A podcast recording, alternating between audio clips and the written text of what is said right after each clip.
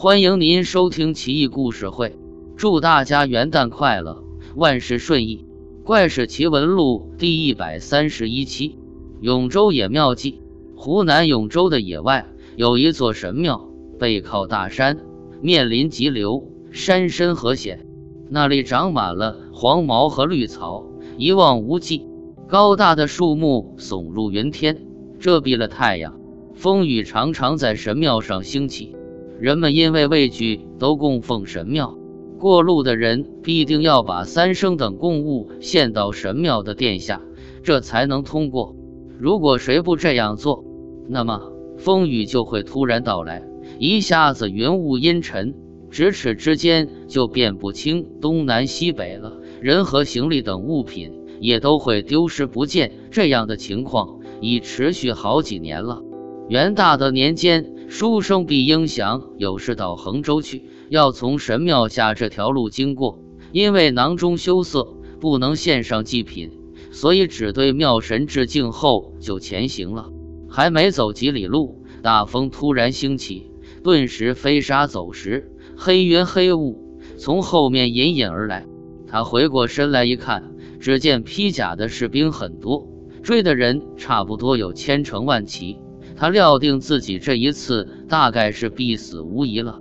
他平时能背诵道家经典《玉书经》，现在形势既然十分危急，他也就边走边背诵起来，一路不停于口。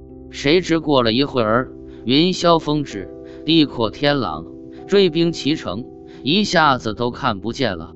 这样才获得保全，平安到达衡州。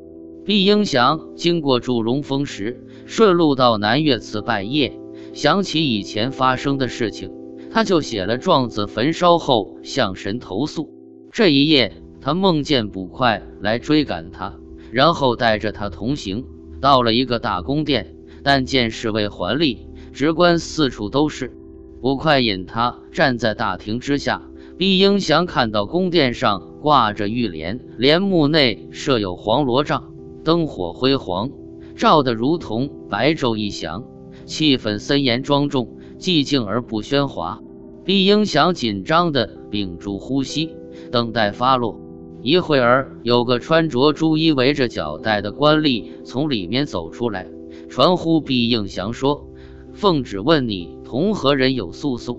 毕英祥趴在地下回答说：“我身为穷书生，天性又愚昧笨拙，不知道有名利可以追求。”又怎么会有田地房产值得争逐？穿的是布衣，吃的是蔬食，只晓得恪守本分罢了。况且我从没有进过公堂，所以实在不能回答尊问。官吏说：“白天你投递状子，申诉什么事？”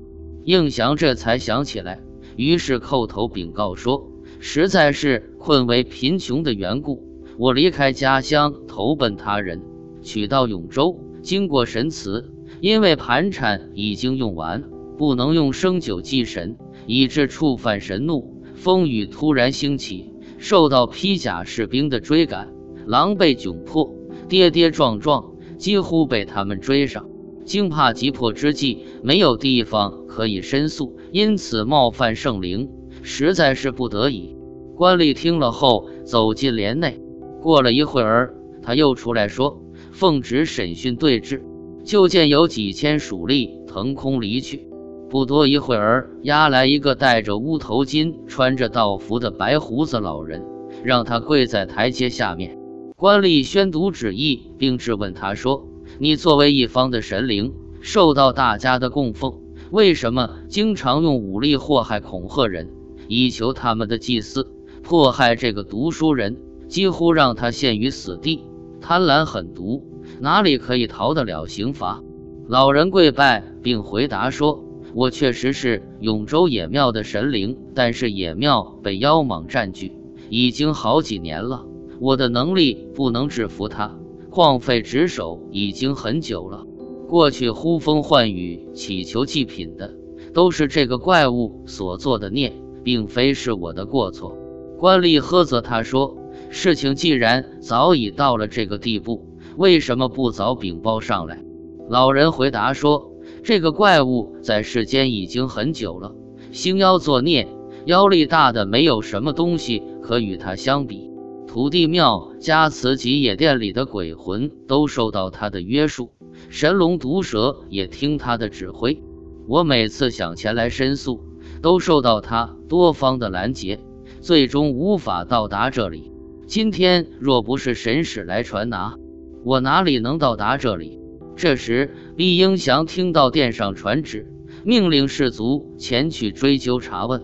老人跪拜恳求说：“妖孽已经形成。”助纣为虐的很多，蜀族虽然前去，恐怕最终没有好处。倘若不是派遣神兵前去剿捕，肯定不能够将他捉来。殿上的官吏听取了他的意见，就命令一个神使带领了五千神兵前往。过了好久，就见有数十个鬼兵用大木头抬着妖怪的首级而到，原来是一条朱顶的白蛇。把蛇头放在亭下，就像能装五担米的缸那么大。官吏让毕英祥回去，毕英祥这才伸了个懒腰，从梦中醒了过来，但浑身是汗，湿透了背上的衣服。毕英祥办完事回家途中，又一次经过那个地方，只见神庙殿宇里的塑像已经荡然无存。向村民一打听，都说一天夜里三更以后。忽然间，雷电烽火大起，只听到一片杀声，大家都非常惊慌恐惧，也不知道发生了什么事。天亮之后前去一看，原来神庙已经成为灰烬，一条巨大的、长几十丈的白蛇死在树木之下，但是被砍掉了蛇头，其余的毒蛇、飞蛇、蝮蛇之类也死了无数，腥臊污秽的气味。一直到现在仍然没有消失。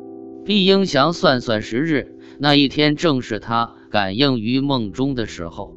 英祥回到家里，大白天正在家里闲坐，忽然见到两个鬼使到他面前说：“阴间地府请你前去对峙一件案子。”说完就拉着他的手臂前往。到了那里，只见冥王坐在大厅上。用铁笼子罩着一个穿着白衣裳、包着红头巾的男子，那男子样子长得很魁梧，自己陈述道：“我在世间未犯下罪行，却被书生毕英降向南岳衡山府诬告，以致神兵降临讨伐，全族被歼灭，巢穴沦亡，冤苦确实很深。”毕英祥听了这番话，知道自己是被妖蛇怀恨诬告了。就详细陈述了妖蛇损人害物、搞鬼捣乱等事，与其在铁笼之下对峙辩论，言辞一来一往，非常激烈艰苦。那妖蛇始终不肯服罪，于是冥王就命令属吏行文南越衡山府，并指令永州城隍司验证有关事实。不久，衡山府和永州城隍司的回文到了。与毕英祥所说的事实完全相同，妖蛇这才理屈词穷。冥王在殿上大怒，斥骂妖蛇说：“你活着的时候已经成为妖怪，死了以后竟然还敢诬告，把这个白衣妖怪押往鬼都地狱，让他永远不能翻身。”当即就有几个鬼兵上来驱赶押解妖蛇而去，让他接受应有的报应。随后。冥王对毕应祥说：“烦劳你走了一趟，实在没什么可以报答。”于是就命令属吏把毕姓的布籍拿来，在毕应祥的名字底下批了八个字：“去妖除害，天寿十二年。”毕英祥听了，马上向冥王拜谢，然后返回家里。